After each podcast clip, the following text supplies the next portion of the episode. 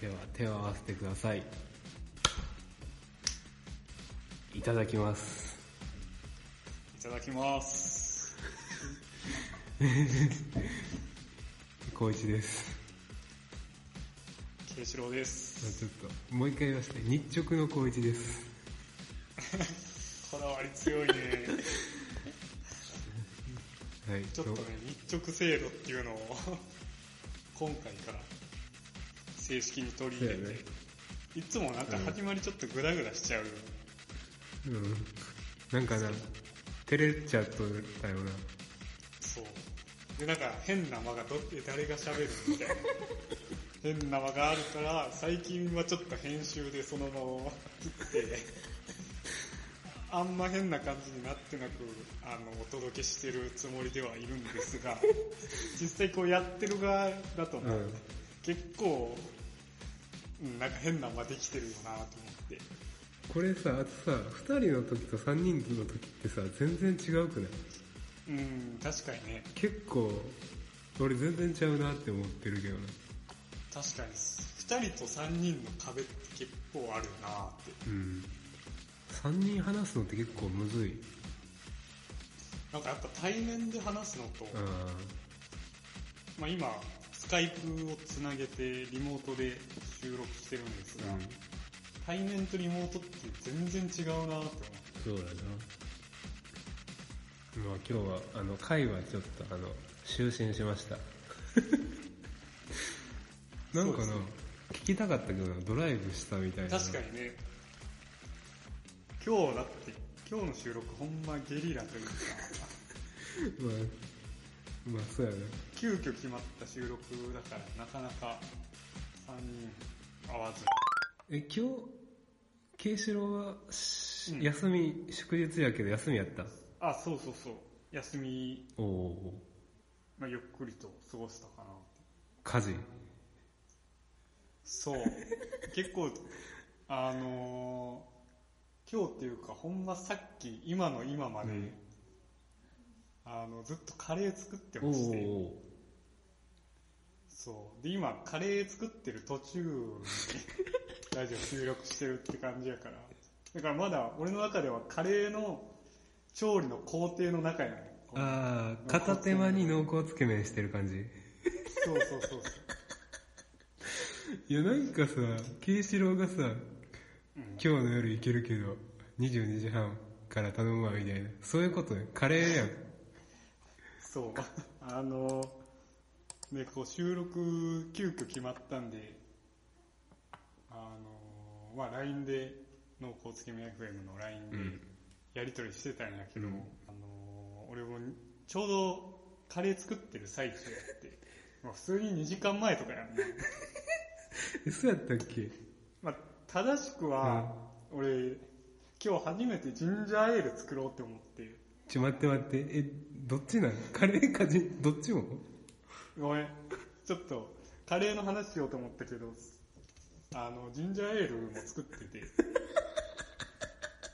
それ何時から8時ぐらいから、おうお夜の。うおううんで、まあ、今、22時45分なんですけれども、はいまあ、8時ぐらいから、なんか急にジンジャーエール作りたくなったなとえそんな急にでいけ前る々かのら、あの、作りたいなとは思ってて、あーその具材とか、食材はある程度用意してて、うんで今日まあまあ時間はいっぱいあるしなんか創作意欲が湧いてきてうんでジンジャーエール作ってましたとおいおいおいでその後ジンジャーエール作った後カレー作ろうって思って、うんでカレーうんいつかな8時もっと9時とか9時過ぎぐらいから作り始めて、うんでそれぐらいにこう濃厚つけ麺 FM の LINE で今日何時収録するみたいなうん何時にやるみたいな感じで。ちょ、今俺カレー作り始めたとこやしなと思って。これもカレー作り終えて、うんカレーを食べて、もう最高の状態で、この収録に挑もうと思って。うんまあまあそう考えると、うまあまあ大体1時間ちょいあれ ば、いけるっしょって思って。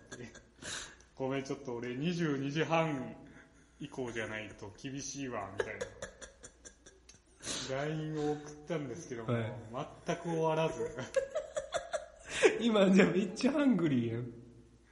そうめっちゃお腹空いてるの申し訳ないな、ちょっと。いやいや全然全然腹ペコやん。そう22時半に何が何でもせめて作りを争おうって思ううん。けどもまだまだ全然です今どの段階なんちなみにカレーは。今ね、まあちょっとカレーの、あでも本当にカレーの調理の話になるんやけ ど、最近あの、インドカレー粉さんっていう、えインドカレー粉さんっていう方がいるんやんか、もうカレー界の、なんやろうな、カレー界では本当有名な、カレー粉カレー粉さん。はないんか。東大の大学院うの、ん。。あの、多分今現役かな。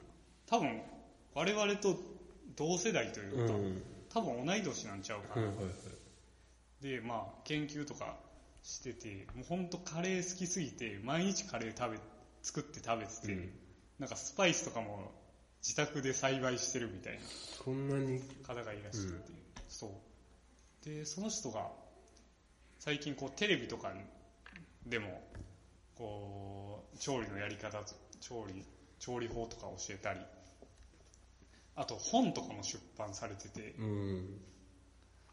で私もそそのインドカレー粉さんが監修してるそのカレーの本とか買って作り方見たりしてるんやけど、うだん。からその人のやり方でグレイビーっていうまあ要はカレーのあ素というか、まあ、スパイスだからまたカレールートは違うんやけどまあ簡単に言っちゃえば、まあ、スパイス版のカレールーみたいなあ。うん。うん。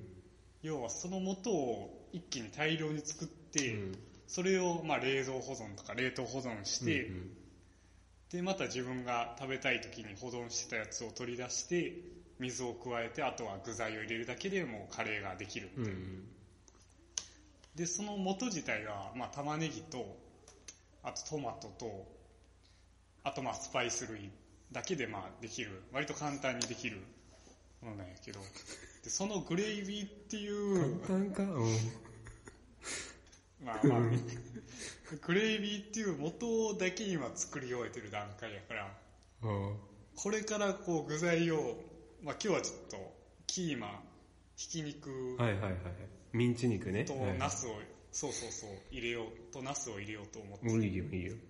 たから、そうそうそう。まあ、逆に言えばその具材を入れて、ちょっと水足して、あとはなんやろ、塩コショウとかスパイスで調整するだけなんやけど、うんうん結構やっぱ煮込むのに時間が10分煮込むとかうん。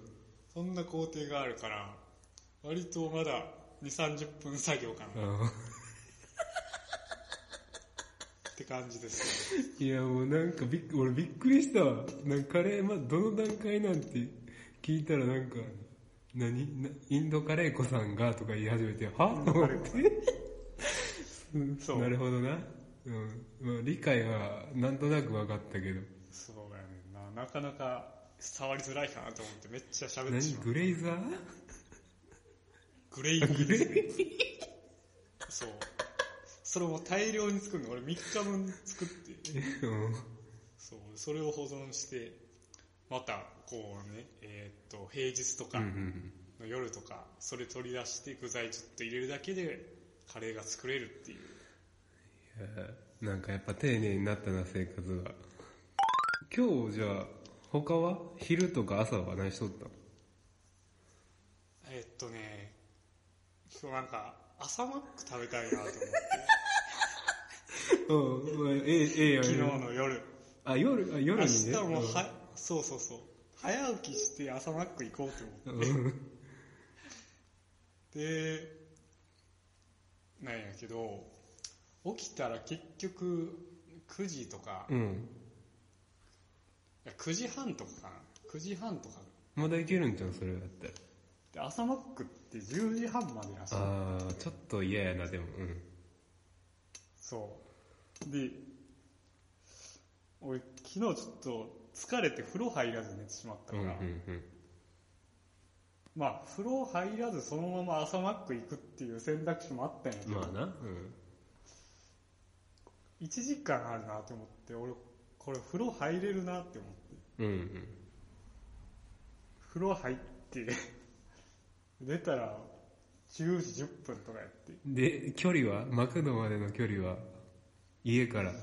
あーまあ歩いて10分ぐらいやな。あまあ、ちょっと、ギリギリになってきたな。でもな着替えとかもあるし、歯も磨きたいし、でいろいろやってたら、10時20分になって。いやこれまあ頑張ればいけるけど、オンタイムやん、それ。これ、うんそう、いけたとて、なんか朝マック駆け込みで、買いに行くって、買いに行く、めっちゃ恥ずくないなんか違う気もするような。違うよな。なんかもう、あれやん、あの、あの、福男、西宮神社、福男みたいな感じで、一人で、一人でやるんやろ、それ。そうそうそう。ダッシュでこうね、マクドナルドに向かって走っていって、で、朝マック注文するの、これ違うなって思う。うん。だから結局もう朝マック諦めてう、ん。でまあまあちょっとゆっくりしようって思ってゆっくりしてでまあ昼からちょっと買い物とか行ったりして、うん。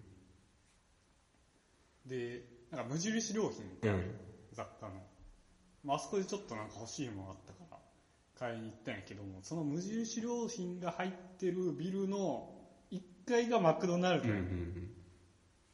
で俺もう朝マック行けなかったけどマクドナルドの口になってるから マフィンは無理やったけど、そう、マフィンは無理やったけど、チキチーならいけるなと思って。リズム。そう、チキチーっいけるな。て思って、 そう、まあ、チキチーは、あの、全く頭になかったんやけど、あビッグマック、おこうおれ食べたいなと思って。だからもうビッグマックと、あとチーズバーガーうを、おうまあ、ビッグマックセットとチーズバーガーで買って、まあ食べたんやけども、なんかマクドナルドってほんま、無償に食べたくなるときない。ある。あるよな。俺も、先週の土日というか、一個前の土日行ったな。おー地元のあの、そう。あの、バイパス沿いのな。はい。ああ、理解しました。割と、うん。慶四郎の方が家近い。そうだね。あそこね。あそこで、俺最近モバイルオーダーしてる。えー、モバイルオーダーってスマホで注文するそうそうそう。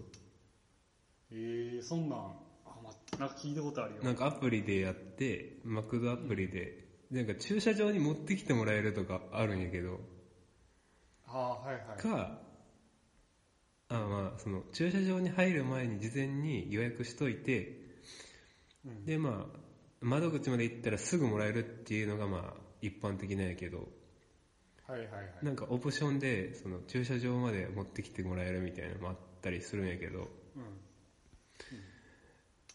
なんかモバイルオーダーさ、うんなんか冷え、冷えとん や。何回か俺試したんやけあどー。なるほどね。あの、届いた注文が。そう、だから結構早めに作ってくれとって、割と放置してあるんかなと思って。あだあ、から俺最近なんか、モバイルオーダーやめよっかなって思ってるの。うん。え、も、大体モバイルオーダーで注文してから受け取るまで何分ぐらいなんかな、でも俺厳密な仕組みは分からへんねんけど、うん。なんか、なんか15分前とかでもまあ一応まず注文して、その後に、駐車場に着いたらボタンを押してほしいっていうのが出てくるんや。ああ、なるほど。駐車場に着きましたよっていうボタンを押したら、調理始めますっていうことがまあ書いてあって一応。なるほど。でもまあ、ほんまにそのボタンを押したから作ってくれとるからは怪しいんよ。確かに忙しいもんそうなう。予約入った瞬間に作ってる可能性もあるから、作ってる人ある。が冷えとんかなっていう。ああ意外とすぐひな冷えポるテトなんよな冷えが怖いのがほんまに10分ぐらいでもうパサパなサんか味ちゃうらからな全く、そうやっぱ出来たてを食べるのが美味しいんだようねんいやあるある俺もマクド食いたい時あるよ、当分はいいかなって感じやけうど、ん、うんまあでも、ね、久々に食べる時がねめちゃくちゃ美味しいですからうんちょ今日話したいテーマというかあったんやけど、あでそれ来いよおい来て来ていいよ住みたい街、京都市編。 住みたい街ランキング、京都市編。これな、ほんま3人でやりたかったんやちけょっとど、待って何それあと3、3、4分でできることなのそれ。そう。いや、無理やな。これ宿題にしよか次回え、京都市編ってどういうこう。と、なんかき昨日、一昨日ぐらいテレビ見てたら、住みたい街ランキングっていうのをと、あまあ、不どっかの不動産会社がやってーて、うん。なんか関東やったんやけど、あはは関東のその住みたい街ランキングっていうのを、まあ、今年の傾向としてはコロナでその在宅とかリモートワークだったり、まあ、ライフスタイルが変わって、うんちょっと郊外に、うんうん。あの人気が集まったみたいなことを言っててこれでもなあ俺らでもなんか住みたい街多分あるやろうなって思いなうんがうら、んで3人共通して分かるのってやっぱ京都市うん。内そうやな。だからこの3人なんか、ね、こう実際今こう学校だったり仕事でっていう、まあ、条件はもう全部取っ払ってもし今から京都に住むならどこを選ぶかっていうあ、なんかで、イメージとしては、老後とかの引退後に仕事とかなくな、関係なくってことやな。学校も関係なでく。も今そうそうそうただ単に住みたはいはいい。場所、まあ駅名が分かりやすいかなあー。住みたい駅え、まあ駅名いやでそんなん京北町とかないやんじゃあ左京区京北町知っとるあ わかるよ。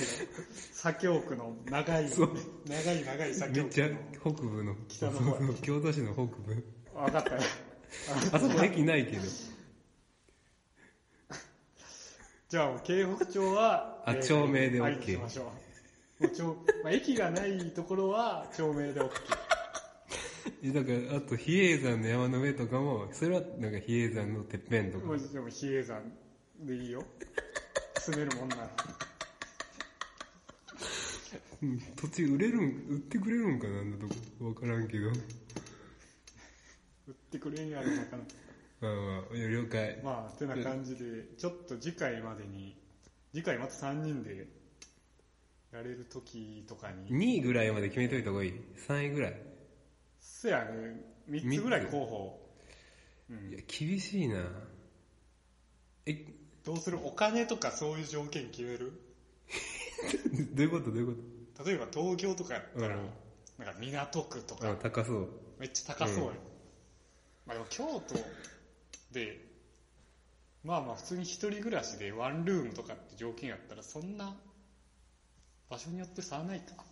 市場とかでもそんなめちゃくちゃ高くないよ。ええってことで、うんまあまあ、ただ単に住みたいならっていうだけで決めますか。え、それはアフターコロナを考えた方がいいやんな。どうすえ、るでも、いやえーそうじゃない。それでもいいし、もう来月からとかに。ああ。来月から住むとして、そう。オッケーオッケじゃあ3月から住みたい京都の地域、まあ駅。これまたやりましょー。まあ、そうやな。なんか、でも割と俺ら、これちゃんと確認しとき、確認というか、今、え、昔、慶四郎と俺は北区に住んどったやんな。う。住んでましたね。え、海のとこあれ何区なんやろ左京区かな京都ちゃうかな。左京区やな多分でまあ割とね京都駅から見たら北の方でちょそう、 3人が、のバイアスがかかるかもしれんけど、まあええわな、それは。しゃあないな。まあ住んだ上でまた住みたいって思ったらそうやね。それはそれだでから京都駅より下の南とかあんま知らんからな、俺。確かにうねんまあ本当にイメージだけでせやな。ちょっと、とりあえず、うん、大きく俺はブロック、何々食うから、だんだん絞っはいてはい駅名まで行くわ。 OK じゃあまたこれやりましょう、うん次やろうか。これはもう1時間企画やなそうなん確かにな、一人3個喋ったら割とかかると思これ結構なんか話す、あ、でもな、イメージだけやもんう。な。ね一人1個だけやったら30分でいいかもしれへんけど、3つ喋っ一個に絞るもうでも1個の方がスッキリはするよな。そやな、一個に絞ろうか。そやな。一人一個持ってこよう。プレゼンしよう、一個。こんなにええんやぞって、ここは。住んだことも。もしかしたら行ったことない場所かもしれんけど。そやな。これまた、候補期待ということで。んいや、楽しみ、楽しみ。聞きしつつやろ。あ、忘れてた。俺も今日はやるわ、じゃあ。そやな、高一も、あのー、出土あるある今、手元にある。横にあるけど、見んようにしとる。オッケーじゃあ、これ編集してて思ったんやけど、タイトルコール欲しいなって思って。うん。言っていいどでうすかぞ。お願いします。今週の、危機出動いやーはい、ということで、えっ、と、これはどういうコーナーかというと、ただ単に部屋の湿度を、えっ、と、何も見ずに予想して、実際の、まあ、湿度を湿度計で見て、どれぐらい誤差があるかっていうのを確認するという単純明コ快ー。ナーです。そう。目指せ湿度マスター。ポケモンみたいやな。ということで、じゃあ、まず私予想としては、あ48%。あ、乾燥してるんじゃ、割と。うーん、でも、うちにしてはそこそこ、まあ、普通ぐらいかなって感じですね。じゃあ、高一は俺は、70。高めやね。 70%で。じゃあ、まず私からはい。見てみます。今週の湿度は、45%。うん。なかなかえいい線です。プラス 3? 誤差3、 3やんな。プラス3。うん。じゃあ、俺も、見ます。なかなか良かったです。じゃあ、光一さんの今週の湿度は、ああ、61。おーなかなかいい線やね。 9が、誤差9%。うん。 今週は、今週はなかなかね、有意義な危機湿度に。このコーナーなりまししたね。いやー、よかったよかった。はい。ということはいで、危機室のこの辺に、た。そうやな。最後なんか、高一から、俺、俺今日メルカリでアナログのブラウン化のテレビを2000円で売りました。うあ売ったう売れてないまだ出品しただけや。出品しました。おーブラウン管テレビ、はい。もう、あれ実家に眠ってたというか、そう。なんか放置されてて、あなんかちょっと俺の中でメルカリが、なんかブームというか、ーあ、なんやろ結構やってるんですよ、取引。今まで37の商品を売ってきた実績があるんやけど、そんな売ってんうん。のなかなかのやり手やな。なんか多分これ別に多くはないと思うでもうーん、俺全然やったことないから、わほんまからんけど、結構売れるもんなんやな。教科書とか売るな割と大学の時とかのああなるほどねそうあとうん本は売りやすいしやっぱ形が小さいからはいはいはいうんでまあ今回大きいのをちょっと手出してみたなんかまあ捨てられるんやったら誰かインテリアとして買ってくれたらいいなぐらいのっなるほどねていうことイをンテリなかなかの あれじゃないブラウン管インテリアにする人なかなかおらんおらんかななかなか独創的なそうや感じだけなあと、どまあでも、ね、収集とかしてる人はいそうやしなそうそうそうあと個人的にちょっと悩みないけど、うんなんかフリマと転売の違いがちょっと俺分かってないわ今ああはいこれ分かるフリマと転売の違い違いフリーマーケットとはまあ今自分の中のイメージやけどうんなんやろうフリーマーケットはそのすでに持っていてでそれいらなくなったから、まあ、うんうん人にお金出して、えー、と買ってもらうっていうよううなイメーんジで、転売はもう売ることが目的でうんうんその今持ってない状態から仕入れてでそれを値段を釣り上げてうんうんもう買った値段より売る値段を高くして売るっていうような、はいはいはいはいそうやんないやそれうんがそういうイメージではあるけど一般的やと思うねんだけどうん例えば俺が参考書つ使うために買ってうんで使ったんやんでもその本もう全然